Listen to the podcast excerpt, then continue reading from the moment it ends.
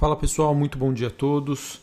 Estamos começando aqui mais um Morning Call nesta segunda-feira, dia 15 de março. Sou Felipe Vilegas, estrategista da Genial Investimentos. Bom, pessoal, nesta manhã nós temos os futuros de ações nos Estados Unidos e as ações europeias subindo levemente, enquanto investidores ponderam sobre as expectativas em relação à inflação nos Estados Unidos e na Europa e também sobre os progressos da vacina em todo o mundo.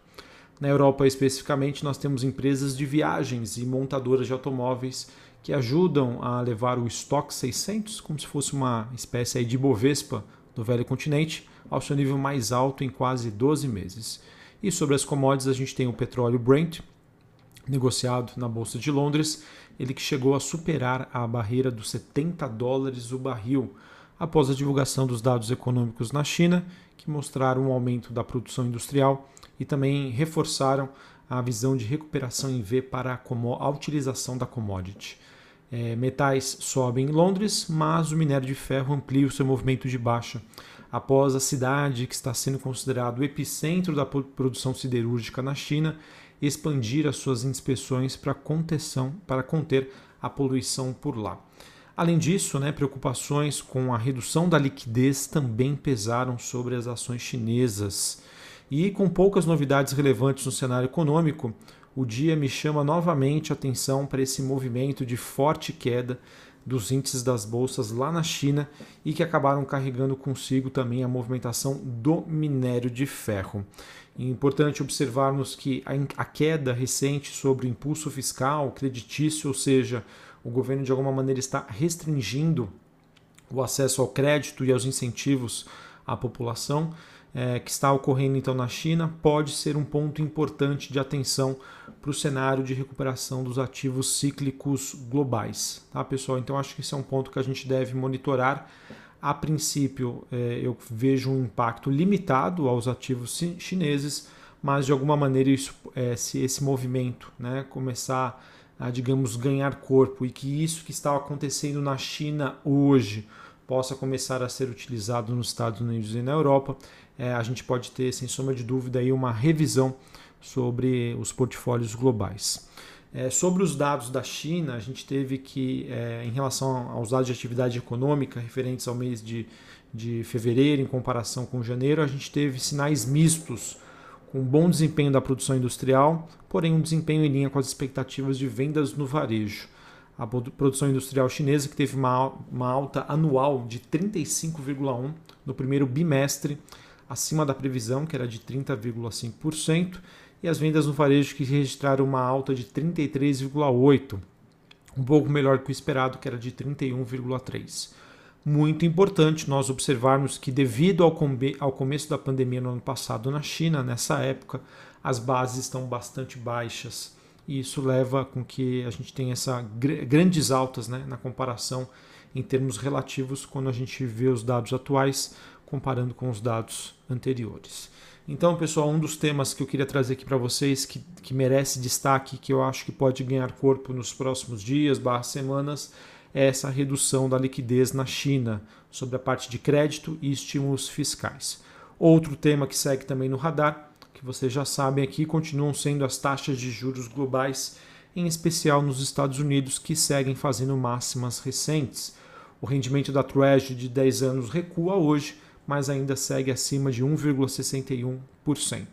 Investidores então continuam preocupados com os avanços eh, dos yields de longo prazo e suas implicações para as negociações, eh, pegando a tese de investimentos de reflação. E a rotação no mercado de ações é, em, em que faz com que os investidores troquem por ações do tipo de crescimento para ações mais do tipo valor, ou seja, é, a economia virtual é, saindo e dando lugar para a economia real. Uh, um outro ponto que eu também queria comentar com vocês, pessoal, é que após a aprovação de um pacote fiscal de 1,9 trilhões de dólares nos Estados Unidos, que aconteceu na semana passada, já se fala em um pacote de infraestrutura que poderia chegar em, a valer entre 2 a 4 trilhões de dólares e que terá que ser financiado com alguma alta de impostos, algo que não acontece há décadas nos Estados Unidos. Tá? E esse, pessoal, também pode ser um outro fator que, que, tende, que pode ganhar corpo né, com o fato de investidores também considerarem o impacto potencial de impostos mais altos e como isso poderia afetar os lucros das empresas. Tá? Então vejam que, é, como eu já trouxe aqui para vocês, né, todas as, é, na verdade o mercado ele hoje, obviamente, né, ele teve essa alta nos últimos meses influenciado por conta desses pacotes de estímulos em todo o mundo, mas agora a gente já de alguma maneira começa a ver os impactos disso nos preços dos ativos, com o mercado tentando antecipar mudanças nas posturas dos bancos centrais e se de alguma maneira, né, como isso vai ser bancado à frente com a possibilidade em relação aos Estados Unidos aumentarem os impostos. Novamente, vejam que a cada dia que se passa, o mercado acaba encontrando novos dilemas em relação aí ao que justifica os atuais preços dos ativos é, neste momento. Tá? E, e, claro, né, pessoal, a gente também não pode deixar de lado o fato de que nesta semana a gente, o investidor deve ter um foco bastante grande aí na agenda de reformas econômicas e também nas decisões dos principais bancos centrais globais. Tá? Então nós temos é, decisões importantes em que naturalmente aí o tema que será mais cobrado e que, que o mercado espera, no caso que temos pistas né, sobre o que vai acontecer, fica direcionado às políticas monetárias, o quanto elas serão mantidas e o quanto a inflação estaria incomodando principalmente o Banco Central americano. A secretária do Tesouro, Janet Yellen, afirmou ontem que os riscos são baixos e completamente manejáveis, mas lembrando que isso não tem sido suficiente para acalmar os ânimos dos investidores. Tá, pessoal? Então acho que era isso que eu tinha, tinha para trazer para vocês. É, novamente aqui trazer uma resumida. Tá? A gente segue, ah, a gente abre a semana com uma semana ligeiramente positiva, sabendo que nós teremos aí decisões super importantes, teremos aí uma super quarta-feira decisões de bancos centrais globais. É, começam a pesar mais no mercado o movimento de baixa das ações chinesas com restrição de liquidez e com o mercado questionando nos Estados Unidos a inflação e também possíveis aumentos de impostos no futuro para conseguir, digamos, é, é, pagar, né, se justificar. Pra, a conta precisa ser fechada em relação a esse aumento de gastos que está acontecendo neste momento. Antes da gente começar a parte Brasil, também gostaria de falar com vocês sobre as alterações dos horários de negociações dos Estados Unidos e também, por consequência, aqui no Brasil. Os Estados Unidos que entraram em horário de verão nesse domingo, né, esse domingo passado, com os relógios sendo adiantados em uma hora. Assim, pessoal, a Bolsa de Nova York ela passa a operar das 10h30 às 17 horas, horário de Brasília. Ah, na, na, NYMEX, os contratos de, de petróleo serão negociados das 10 horas da manhã até as 15h30. E na COMEX, os futuros de cobre serão negociados das 9h10 às 14 horas e os de ouro das 9h20 às 14h30. Aqui no Brasil, a mesma coisa acontece com os mercados, tá? em que o mercado à vista ele volta a ser negociado no seu horário tradicional, que é das 10 horas da manhã até as 17 horas, que seria o pregão oficial, e das 17h30 até as 18 horas a gente tem o famoso aftermarket, Lembrando, tá, os preços das ações, em termos de contabilidade, de fechamento de cotas de fundo de investimento, entre outros, o que vale é o fechamento até as 17 horas, tá? das 17h30 até as 18 horas. É permitido somente uma oscilação de 2% para mais ou para menos, somente com as ações pertencentes à carteira teórica do Ibovespa é, IBRX 100, perdão, as 100 maiores empresas aqui do mercado brasileiro.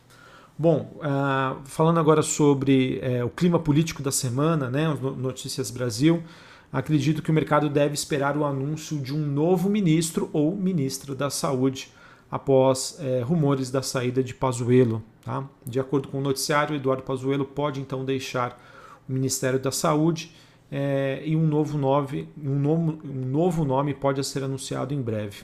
Sobre os rumores da sua saída, Pazuello disse que continua no cargo, ainda não existe nenhuma definição. E nós temos a, a médica cardiologista e professora da USP, Ludmila Ajar, sendo sondada. Tá? Isso, ganhou, isso é, ganhou bastante corpo nos jornais no final de semana, mas, de acordo com as últimas notícias que nós temos, ela deve rejeitar a proposta. Então, acredito eu que isso deve continuar é, um tema a ser bastante especulado no mercado sobre quem seria a pessoa a substituir Eduardo Pazuello. E podemos dizer que essa troca na pasta, né, que seria a terceira durante a pandemia, vem um momento bastante intenso aí de vários questionamentos políticos sobre a condução do ministro Pazuello na pasta. Nós já temos informações aqui de que os partidos do Centrão têm grande interesse no Ministério da Saúde e eles já trabalhavam nos bastidores aí pela troca do ministro. Seria mais uma escolha técnica, né, uma médica ou médico, enfim, e nesse momento eu acredito que seria bem, é, bem positiva aí pelo governo e bem recebida também pelo mercado. Uh, no, no, final de semana nós tivemos o presidente da Câmara, Arthur Lira, publicando no seu Twitter, né? Então abre aspas aqui, ele colocou, ele coloquei os atributos necessários para o bom desempenho à frente da pandemia. Capacidade técnica e de diálogo político com os inúmeros entes federativos e instâncias técnicas.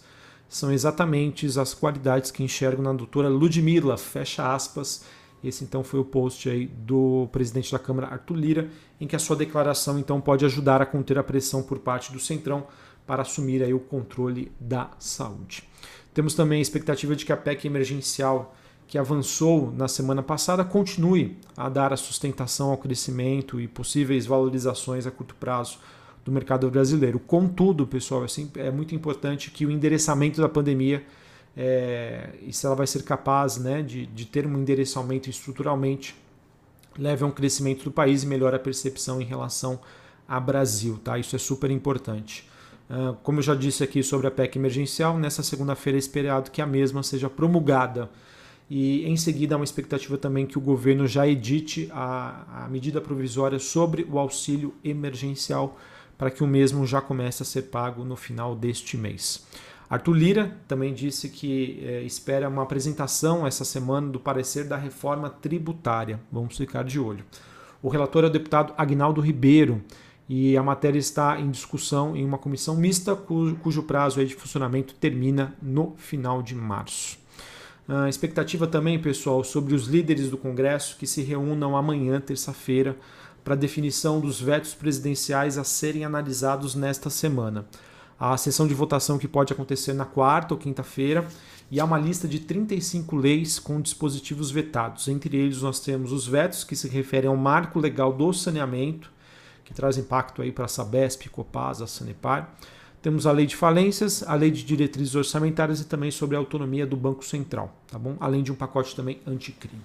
E claro, pessoal, não poderia deixar de lado o fato de que esta semana nós temos Copom, Comitê de Política Monetária aqui no Brasil, como já havia anunciado, né, sobre na, em relação à super quarta-feira, mercado que questiona aí se a gente vai ter um aumento entre 0,5% ou 0,75% numa postura talvez mais agressiva do Banco Central. Bom, pessoal, pelas, pelos últimos dados que nós temos, em que eu vejo o Banco Central é, bem numa saia justa, pois se de um lado a gente tem a inflação batendo muito forte na, na porta, por outro lado nós temos ainda dados fracos em relação à economia, é, visto que nós observamos na semana passada sobre vendas no varejo. Enfim, vai ser uma decisão difícil. Acredito que esse processo de normalização de juros comece um quanto antes, então eu espero que o Banco Central tenha uma postura ali entre meio a 0,75. Eu acho que isso poderia também agradar o mercado, mas eu não descarto um aumento ali de 0,25%, tá? Levando em consideração tudo que foi feito nas reuniões anteriores em que o Banco Central se mostrou ainda bastante conservador, tá bom?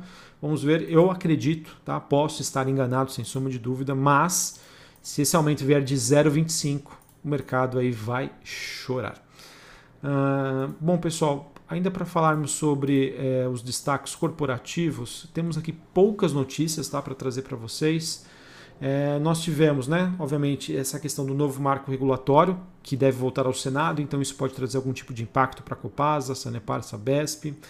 É, de acordo com matéria do Brasil Journal, a DASA teria comprado é, o São Domingos, que é um, hospital de referência em São Luís, no Maranhão, por cerca de 2 bilhões de reais. Ou seja, aos poucos entra mais um concorrente aí para Notre Dame Intermédica, Rap Vida e também a Redditor. A DASA, que é uma empresa de medicina diagnóstica, ela tem ações na bolsa, mas de baixíssima liquidez, tá? Mas, de acordo com as últimas notícias que nós temos, há uma expectativa de que ela faça um novo IPO para voltar aí com força total ao mercado de saúde. Em modo de se dizer, tá? Porque ela já é, tem uma forte atuação já no mercado, mas enfim, ela pode se capitalizar e voltar também a, a operar com mais com maior liquidez em relação às suas ações na bolsa. E eu acho que é isso, tá, pessoal, que eu tinha para passar para vocês. É, então quero desejar a todos uma ótima segunda-feira, uma ótima semana. É, semana com decisões muito importantes aí sobre os principais bancos centrais globais. Um abraço e até a próxima. Valeu!